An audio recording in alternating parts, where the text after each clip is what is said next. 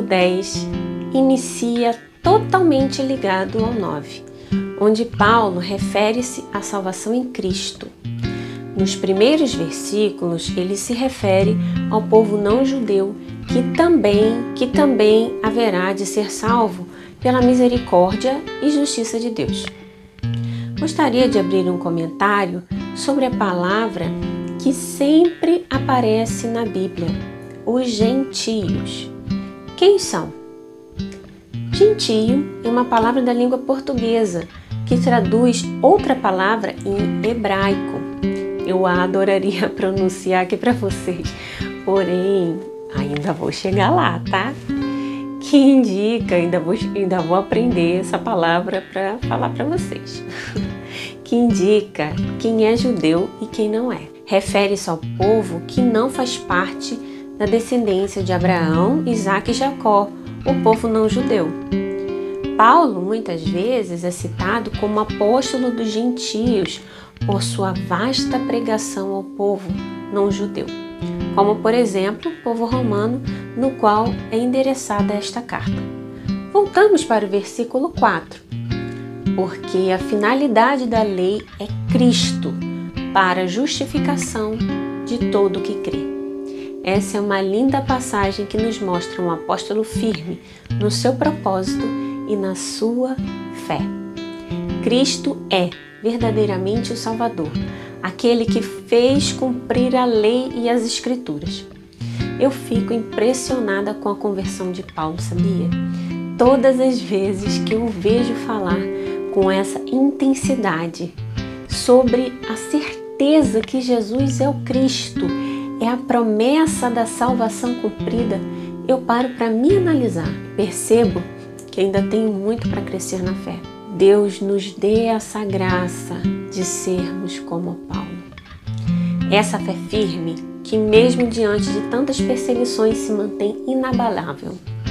É muito interessante observar que sempre a narrativa de Paulo sobre Cristo vem acompanhada com citações do Antigo Testamento ele sempre faz essa costura entre a Torá e o Evangelho de Cristo. Esse capítulo 9, em especial, é cheio de citações do Antigo Testamento. É exatamente o que acontece nos versículos 5 até o 13. No versículo 9, temos uma frase muito conhecida que nos mostra como é bela a tradição da nossa igreja.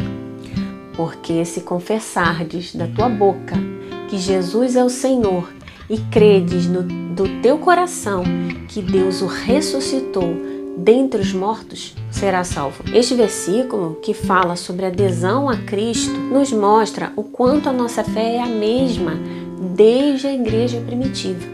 Gostaria de trazer à memória um momento da Santa Missa que muitos não prestam atenção, infelizmente, e que é belíssimo. Após a homilia, que ouvimos sentados é a pregação do sacerdote sobre a palavra proclamada naquele dia.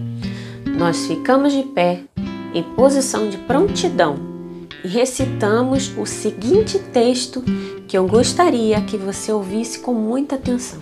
Creio em Deus Pai, Todo-Poderoso, Criador do céu e da terra, e em Jesus Cristo, seu único Filho, nosso Senhor que foi concebido pelo poder do Espírito Santo, nasceu da Virgem Maria, padeceu sob Pôncio Pilatos, foi crucificado, morto e sepultado, desceu à mansão dos mortos, ressuscitou ao terceiro dia, subiu aos céus. Vou parar nessas palavras aqui para não estender muito, né? O que é esse momento? Não, não é uma oração é uma profissão de fé. Mas o que é isso? Nessa fórmula proclamada por você na missa, no terço e em várias outras celebrações, contém toda a nossa fé. O credo é um texto e contém todos os artigos fundamentais de uma fé. Proclamamos ele pela primeira vez no nosso batismo. Caso não tenhamos idade, nossos pais nos representarão diante de Deus para dizer com a própria boca, em nosso nome, que nós acreditaremos naquelas palavras. Nas celebrações de sacramentos, essa fórmula é dividida em partes para que nós confirmemos com toda a certeza do coração. Creio. Os primeiros cristãos já proclamavam essa profissão de fé quando batizados. Para eles era muito mais do que palavras aleatórias, era a sua identidade de cristão. Inclusive, durante as perseguições, quando eles se encontravam, entoavam, proclamavam essa profissão de fé. Assim tinham a certeza que estavam entre irmãos. Por isso, Paulo faz essa colocação sobre a profissão do senhorio de Cristo. Se professardes que Jesus Cristo é o Senhor e credes em teu coração. Lembrando que os romanos não faziam parte do povo de Israel, eles eram gentios, aqueles que estavam fora do plano de salvação. Continuando, que Deus o ressuscitou dos mortos, será salvo. Essa colocação não libera o povo de viver a fé. Só proclamar não é sinônimo de salvação, minha gente. É necessário crer em seu coração. E quem acredita, coloca amor. Quem coloca amor, dá a vida. E isso nos lembra outra passagem que diz: a fé sem as obras é morta. Vejam que está tudo entrelaçado. Em nenhum momento a palavra se contradiz. Cristo não veio para abolir as Escrituras, veio para tornar real, vivo. Cristo é a palavra de Deus que se fez carne. Finalizamos o capítulo 10 com a colocação de Paulo sobre a exigência de proclamar a palavra de Deus. Quão maravilhosos os pés dos que anunciam as boas notícias.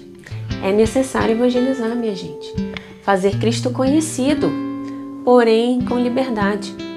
Da nossa parte, nos cabe levar o Evangelho. O outro é livre para acreditar ou não. Porém, recordo o ensinamento no Antigo Testamento: contra um povo sem inteligência, excitarei vossa ira. Meus irmãos, Deus nos criou livres. Nós sabemos que Cristo traz a verdade, a verdade da vida eterna, e é nossa responsabilidade viver em primeiro lugar, viver o Evangelho de Cristo em segundo lugar, transbordar com a nossa vida, ser outro Cristo para as pessoas, ser presença de Cristo nos lugares que nós tivermos, no trabalho, na nossa casa, em todos os lugares. Cristo não obrigou os judeus a seguirem seus ensinamentos. É Ele mesmo quem nos diz: se quiser vir após a mim, renuncie a si mesmo, tome a sua cruz e me siga. A decisão é minha, é sua. Por isso, a decisão do outro só cabe ao outro, seja ele seu marido, sua esposa, seus pais, seus filhos, enfim. A nossa parte cabe renunciar a nós mesmos e nos configurarmos ao Cristo de verdade. Só isso já é um bom trabalho, não é verdade? Hoje temos muitos pontos que podemos refletir na nossa Alexa. Esse capítulo aqui é muito rico. Deixo aqui hoje aberto para que vocês escolham o melhor versículo para meditar e rezar. Louvado seja nosso Senhor Jesus Cristo, para sempre seja louvado. Fiquem com Deus, até amanhã. Tchau!